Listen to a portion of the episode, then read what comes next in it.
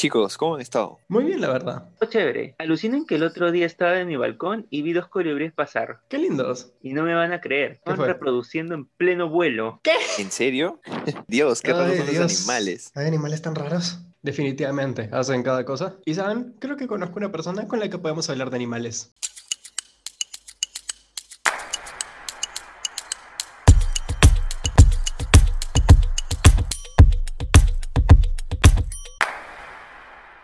En el tráiler dijimos que el ser humano es muy raro. Pero resulta que no es el único animal con costumbres extrañas. Así que decidimos dejar de tratar mal a los humanos y concentrarnos en otros animales. Hoy hablaremos de animales fantásticos y dónde en... No, no, aguanta, aguanta, aguanta. Ese título tiene copyright. Hoy hablaremos de animales y sus más increíbles rarezas. Y hemos traído a una invitada especial para hablar de animales. Por favor, denle un aplauso a la doctora Carolina Nugent.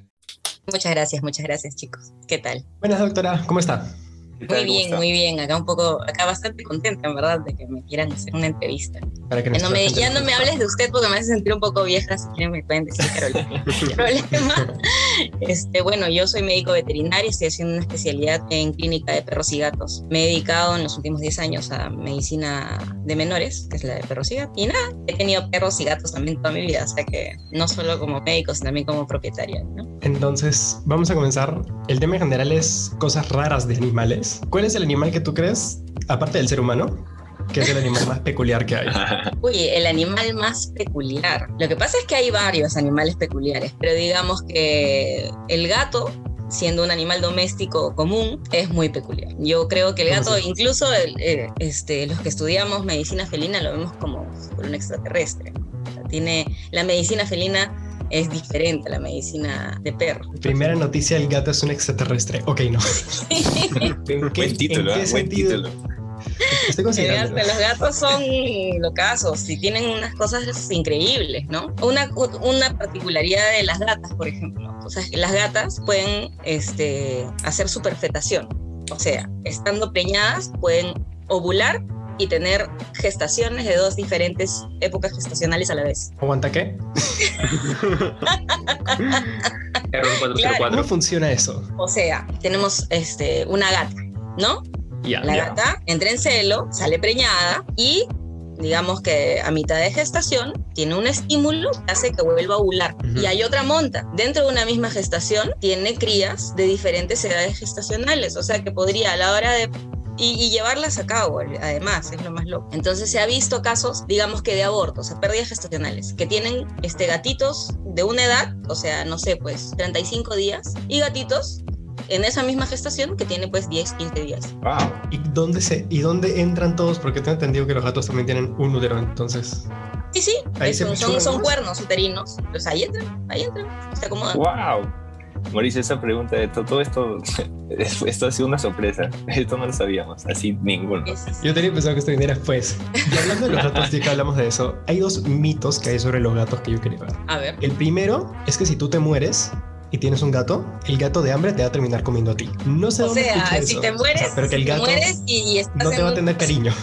O sea, yo creo que eso va a pasar con cualquier animal en, en, en emisión, ¿ah? no solo con el gato. O sea, digamos, si es que. o sea, no es que eh, te mueres y el gato come. No, o sea, para que eso suceda realmente tiene que tener hambre y no tener otro, otra fuente de alimento. ¿no? Y no va a ser solo el gato. Puede ser cualquier carnívoro. Sí. Y hay, hay herbívoros que también en algunos casos comen carne, que también es otra cosa rara. Ah, sí, justo, Ah, justo guau. esa es la pregunta que quería hacer después de, después de, después de, Es verdad. después de Mau. ¿Qué tan común es que animales que nosotros consideramos netamente herbívoros consuman carne? Por ejemplo, caballos comiéndose pollitos o los videos de las vacas comiéndose así pollitos chiquitos. Este, no es tan raro, la verdad.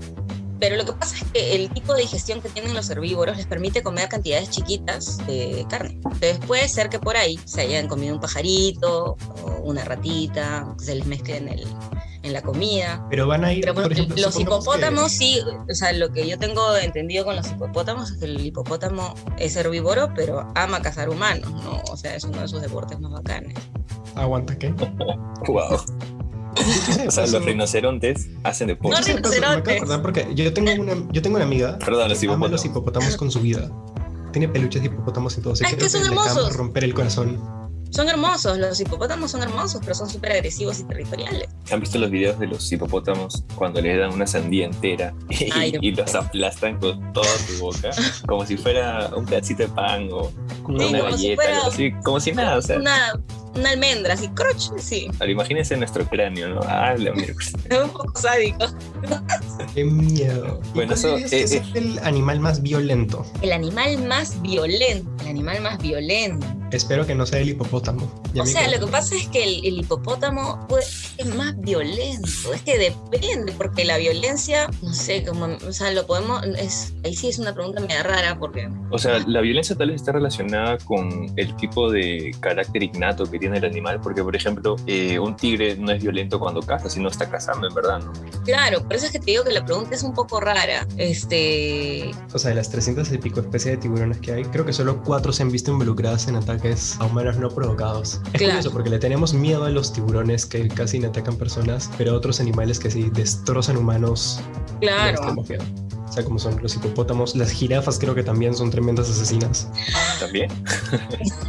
¿Te imaginas que una jirafa te persiga? Bueno, yo les he dado de comer manzanitas en la boca y son maravillosas y lindas, pero, eh, o sea, hay animales que, que, o sea, hacen daño y como el dragón de Komodo, por ejemplo, ¿no? El dragón de Komodo tiene una mordida Claro. súper séptica y es como si te hubieran mordido 10 locos que no se lavaron los dientes años, ¿no? Entonces, el- Claro, claro. no sé, son, Son diferentes, podría decir. son diferentes, pero de violencia, en realidad los animales violentos no son. O sea, eh, para que ellos ataquen o cacen por algo, ¿no? O es por defensa, o es por dominancia, o es por territorio. Y hablando de, de justamente la violencia en los animales, varias veces he visto en, en la televisión y en un montón de artículos que hablan sobre pequeños animales como las abejas, las hormigas, y que les, o sea, les dan el nombre de que son animales kamikazes. ¿Qué tan cierto es que una abeja O sea, lo que pasa es que sí hay animales que tienen comportamientos, o sea, digamos, como las ratas o los lobos, ¿no? O sea, que el, el más débil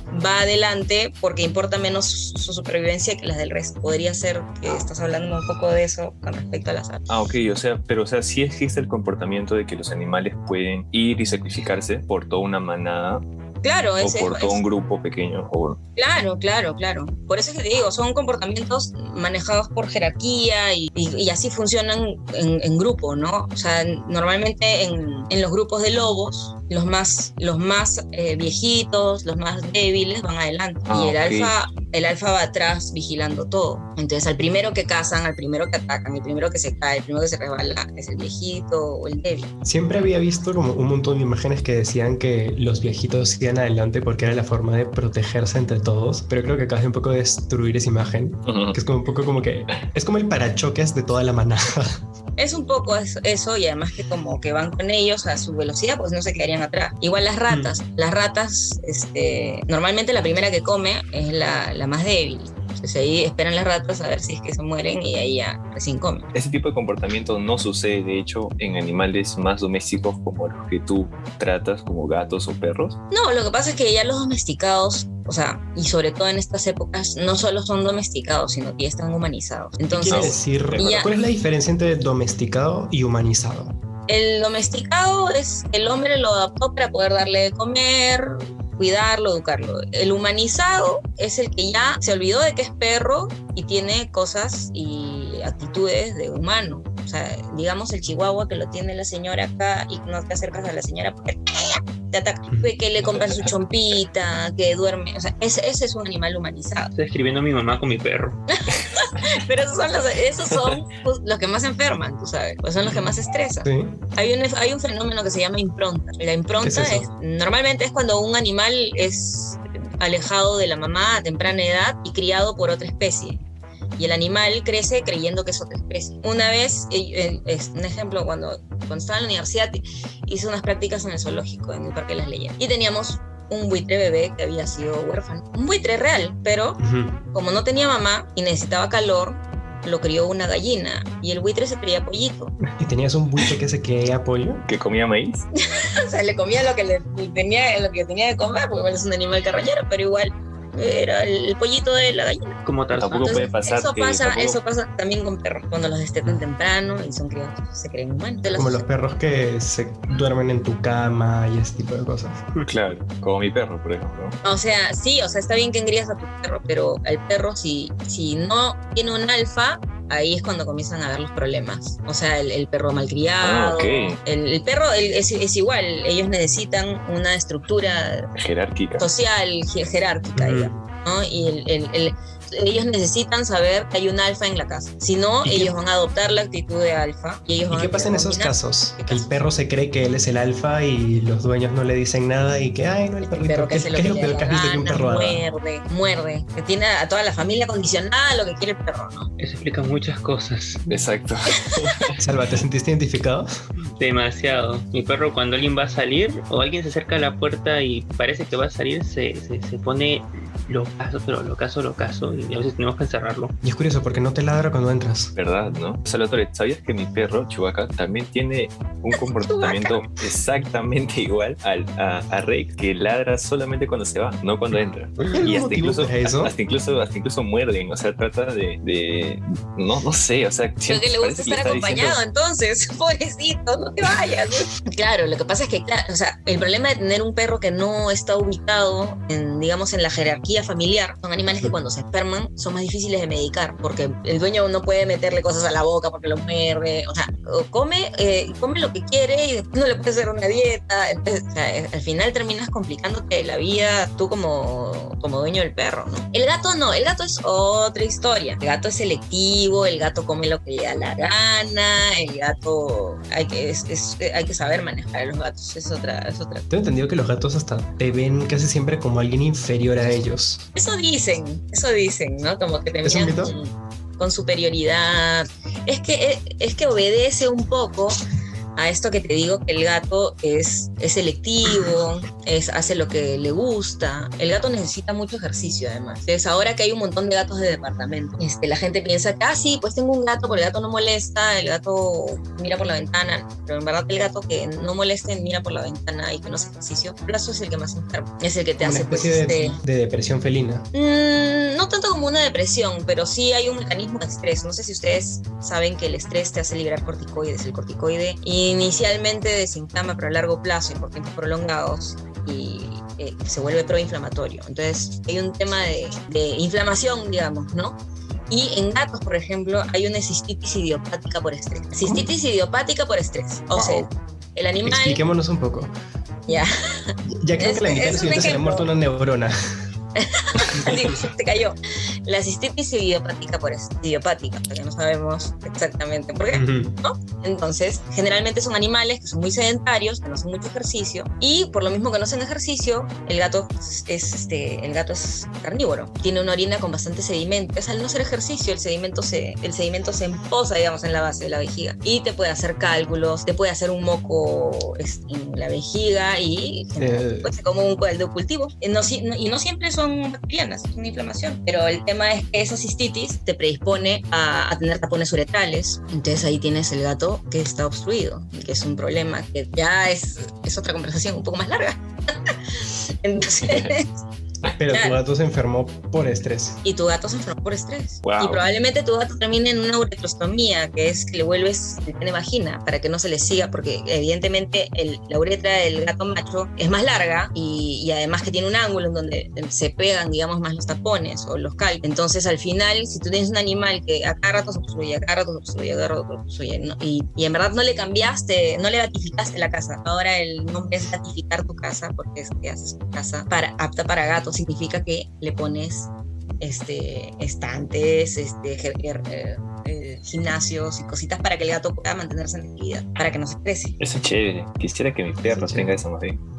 Pero yo sigo pensando en el, yo sigo pensando en el mamá. hecho de volver al perro, volver al gato macho mujer. Ese, el procedimiento, lo que pasa es que ese es un procedimiento, un procedimiento quirúrgico cuando son animales que, o sea, se obstruyen a cada rato. Los desobstruyes, se vuelven Los desobstruyes, se vuelven Y eso tampoco es bueno, porque tú no puedes estar sondeando el pobre animal a cada rato, porque se le inflama más.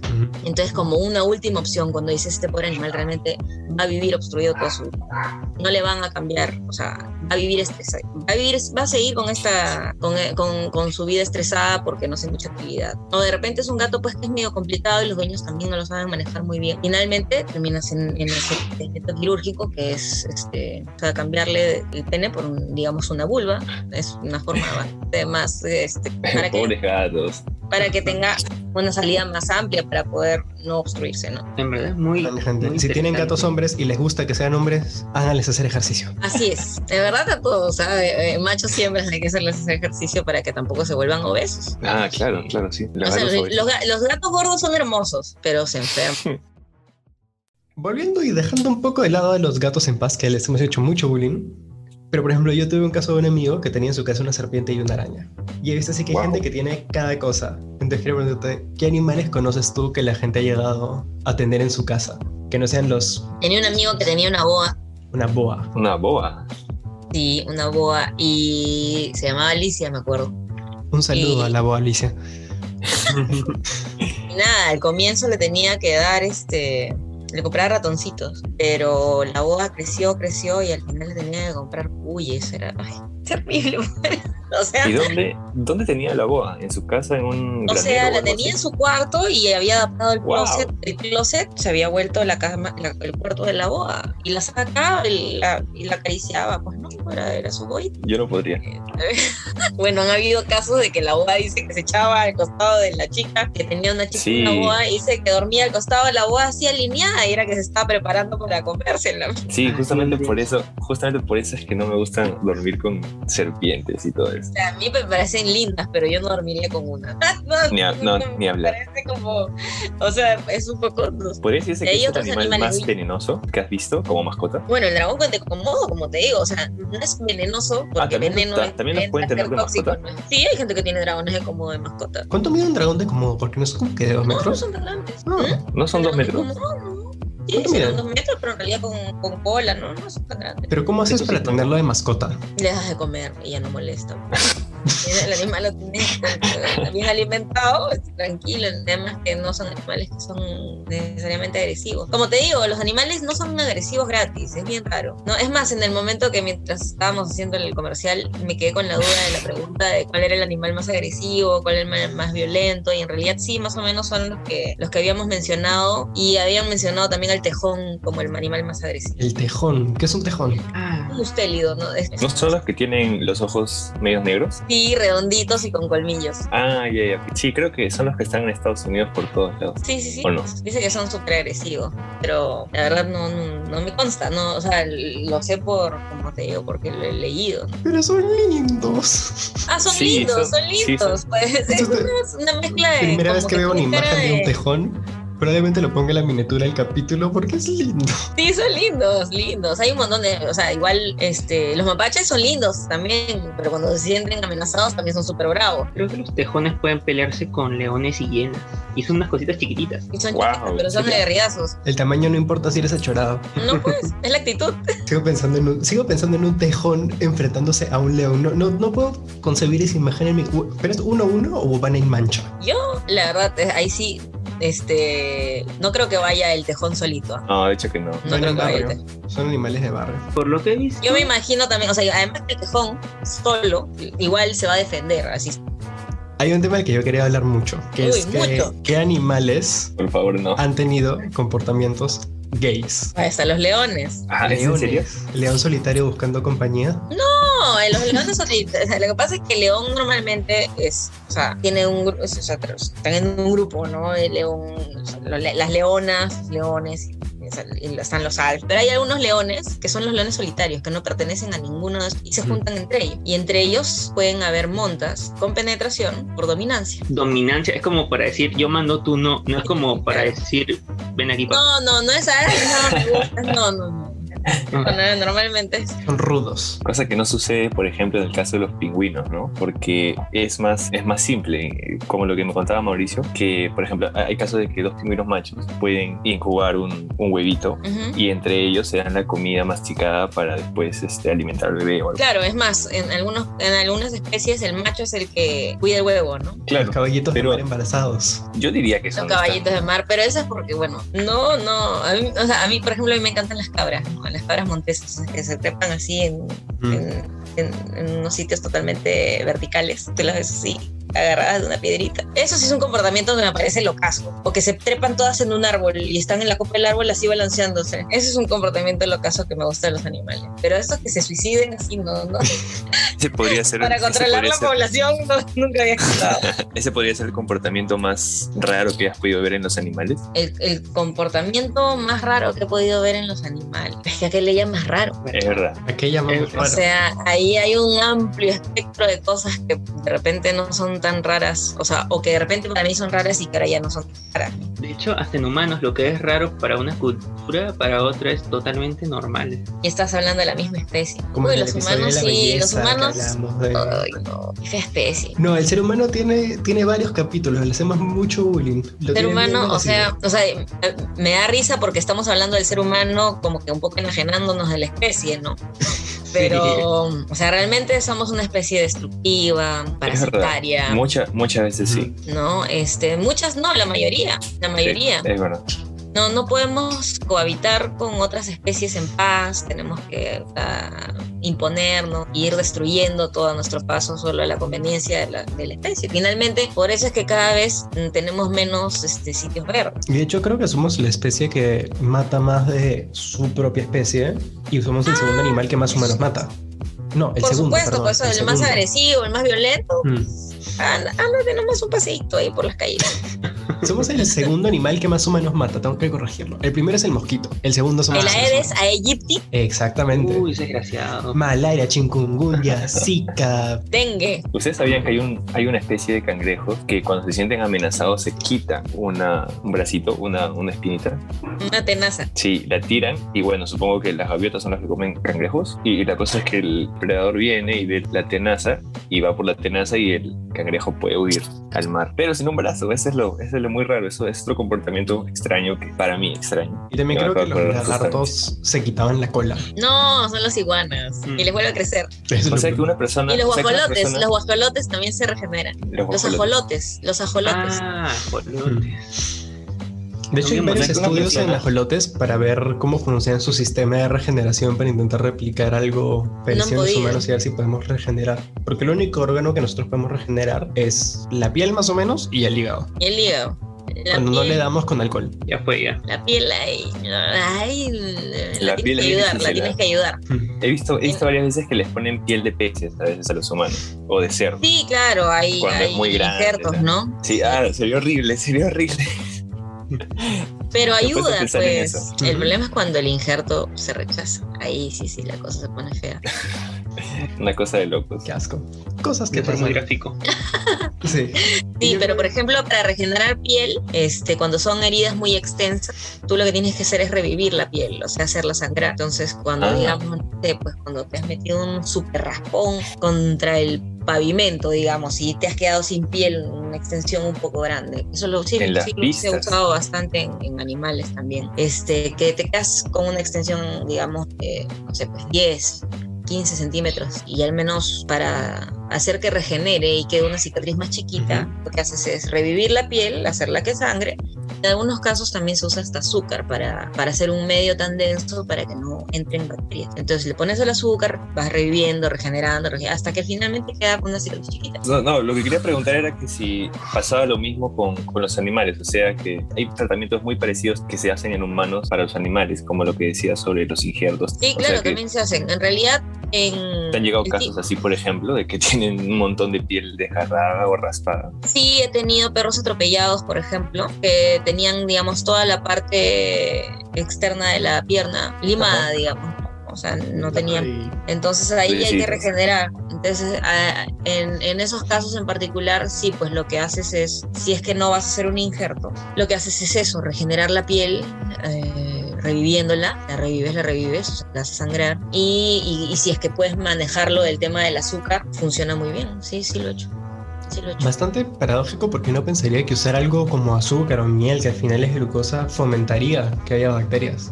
No, pues porque a la hora que haces tú un medio tan denso y tan saturado de azúcar, es como la Claro. mermelada. La mermelada no se malogra, porque si se mete un bicho, se deshidrata. Eso sí no lo sabía, eso sí no lo sabía. Aunque explica por qué la miel de, los, de las pirámides sigue siendo comestible.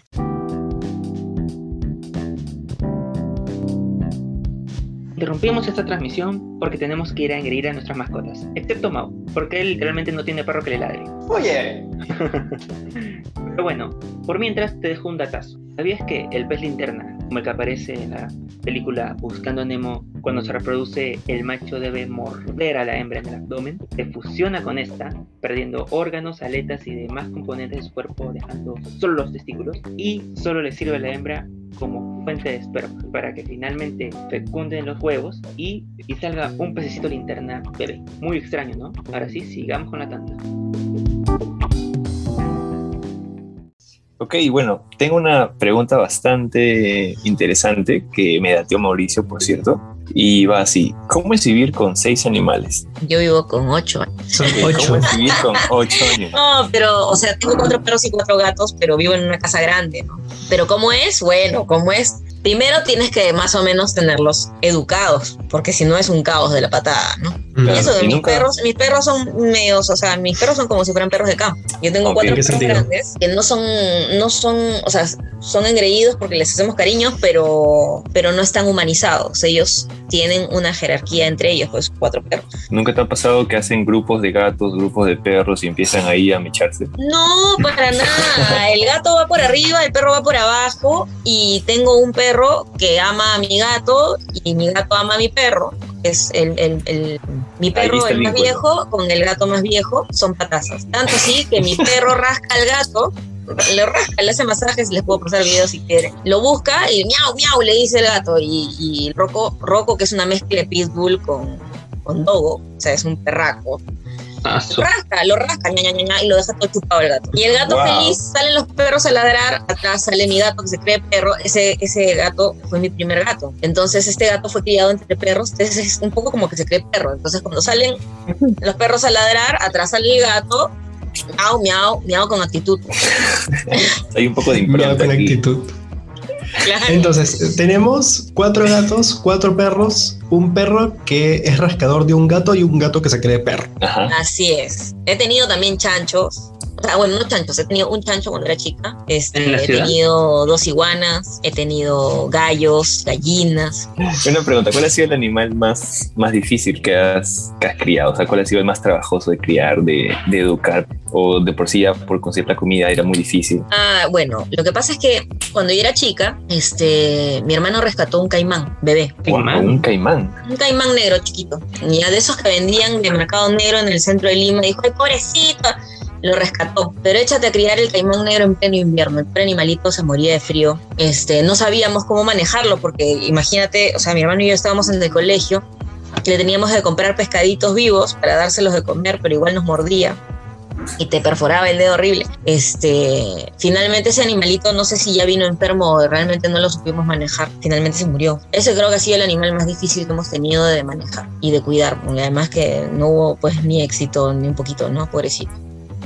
¿Y Pero terminamos, o sea, mi mamá terminó mordida, mi hermano terminó mordido. Le comprábamos pescaditos chiquitos del acuario para que los, para que los case, ¿no? Pero ya estaba débil, pobrecito. ¿Y cómo se dieron cuenta de que tenía, o sea, de que el frío le hacía mal? ¿Porque estaba débil o por alguna otra razón Porque- más, bueno, más porque es un animal de, de temperaturas este, Ah, cálidas. bueno, y estábamos en pleno invierno. Y, y el- tú veías que estaba menos activo, sea, estaba cada vez más débil. La verdad, ese, eh, la experiencia de haber tenido ese caimancito, pues yo te hablo cuando te- yo estaría pues en, en qué, en segundo y media y esto esa. Entonces no, no sabíamos mucho de, de cómo cuidarlo. Y en esa época no había, no había, o sea, que, no, no había un veterinario exótico que nos pueda guiar. Ahora ya hay, felizmente. Creo que eso resalta la importancia de por qué no tener animales salvajes o exóticos. Es que efectivamente está prohibido.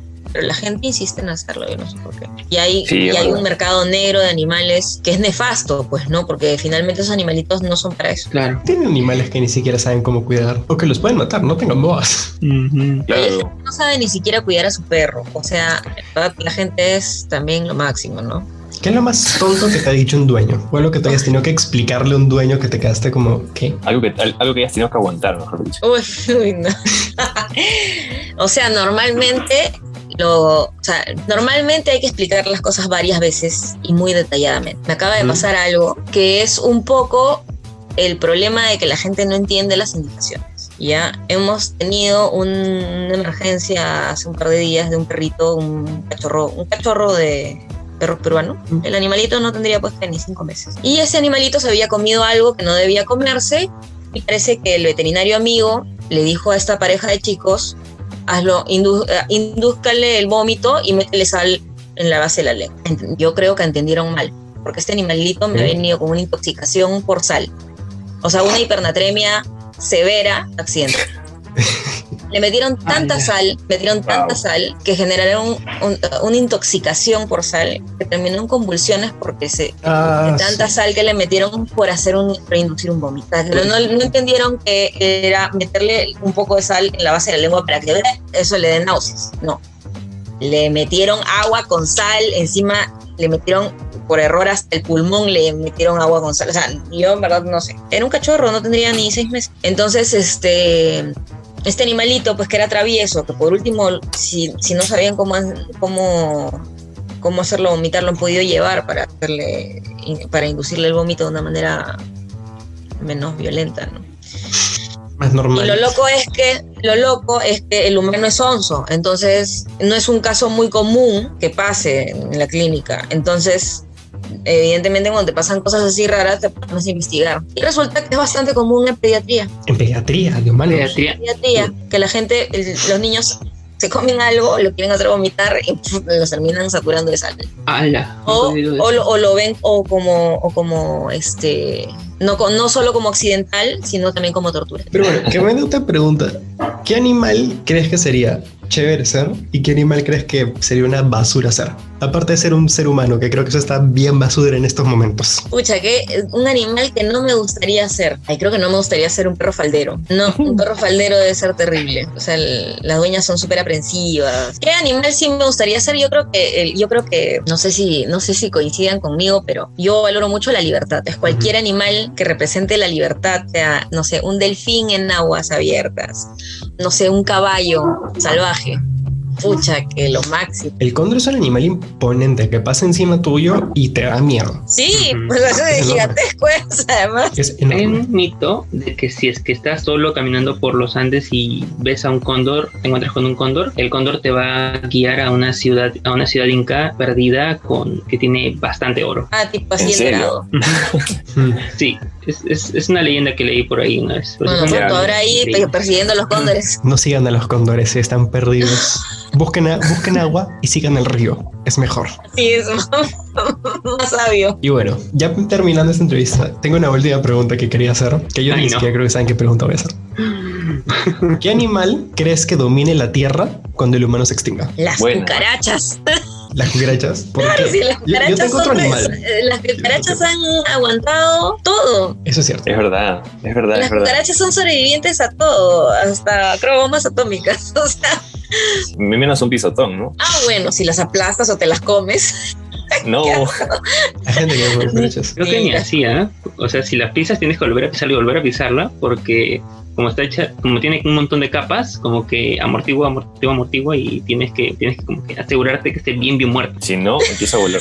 Ay, no, Ay, dice que madera. todos son machos hasta que una cucaracha vuela, ¿no? Sí, ahí no hay hombre. Ahí ya no hay valentía que valga. No, no, no, ahí sí salimos corriendo. No hay hombría ni masculinidad. Tóxica, Nada, nada, nada. Ahí eh, hasta el más valiente ya ¡ah! se le- llora. Yo tuve una historia una vez que estaba en la playa y era una casa que estaba frente al mar y dejamos todas la- las puertas abiertas, todas las ventanas abiertas y una luz en la cocina y todos nos metimos para atrás para los cuartos y mi y mi mamá me dice como que ve y trae algo de la, de la cocina. Y yo llego a la cocina y había una nube negra dando vueltas en la cocina a toda velocidad, que habrán sido Wow. 3.000, 4.000 insectos, Dios sabe qué habrá sido, dando vueltas y vueltas en una especie de tornado negro. Nos demoramos, nos, nos demoramos como unas dos horas y media en botar a todos esos insectos de ahí. ¿Y qué Entre botar y matar, entre Pero apagaron la luz, me así? imagino, para que se vayan, pues si se llega con la luz prendida no se iban nunca. tuvimos que apagar la luz y salir mismo película de acción, pero en vez de con escopetas con raids, uno en cada mano.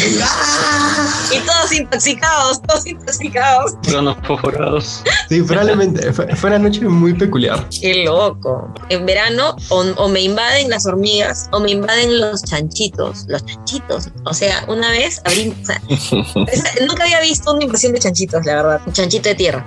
Un día abro la puerta de la cocina y veo así una cosa negra en la pared. Y miro y era la pared invadida de chanchitos. O sea, Ah, se ve- a, a mí me parecen lindos los chanchitos, pero eso se veía terrorífico. ¿Qué me hago? Y, bonitos, y- y encima me daba, o sea, como, ¿y estos chanchitos cómo me deshago de ellos? ¿Los regreso al jardín? O sea, no los puedo matar, son chanchitos. No, horrible, horrible. conclusión, primero las bacterias, después los reptiles junto con las aves. Luego vinieron los mamíferos y cuando los mamíferos nos vayamos, los insectos dominarán el mundo. Otra vez. Las cucarachas voladoras. Veremos qué pasa con este maravilloso mundo, pero hasta que el mundo se acabe seguiremos haciendo sátira por dopamina. Creo que queremos terminar. No sé si tienes algún mensaje final que quieras dar a la gente, a esos tarados que cuidan mal a sus animales.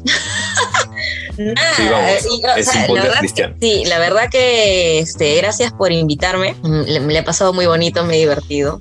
Han hecho preguntas raras. Eh, la verdad, hay mucho más cosas raras para hablar. Nada, igual quería agradecerles y sí, por favor, si tienen animales, quieranlos, adórenlos y todo, pero cuídenlos bien. Y cuando reciban una indicación, asegúrense de que entiendan la indicación, que eso es muy importante. Y nada más, de ahí cualquier cosa, cualquier duda, me avisa. Bueno, gentita, hemos terminado por hoy. ¿Qué datazo del reino animal te pareció más extraño? ¿Seguirás viendo a los gatos o a los patos igual? ¿Quién es más tóxico, tu ex o una viuda negra? No olvides escribirnos a nuestro Instagram, arroba sátira-por-dopamina, al menos para decirnos qué animal quisiera ser. Y claro, no olvides responder las preguntas que haremos por ahí. Y no tengas miedo de escribirnos sobre cualquier otro tema que crees que nos hayamos olvidado o del que crees que podríamos hablar. Recuerda que puedes escucharnos en Spotify, Google Podcast, Apple Podcast o en tu plataforma de podcast favorita, porque sinceramente estamos en miles. Síguenos y comparte, eso nos ayudaría muchísimo y atento para que puedas escuchar los siguientes episodios. Prepárate para los siguientes capítulos de Sátira por Dopamina. Gracias por escucharnos.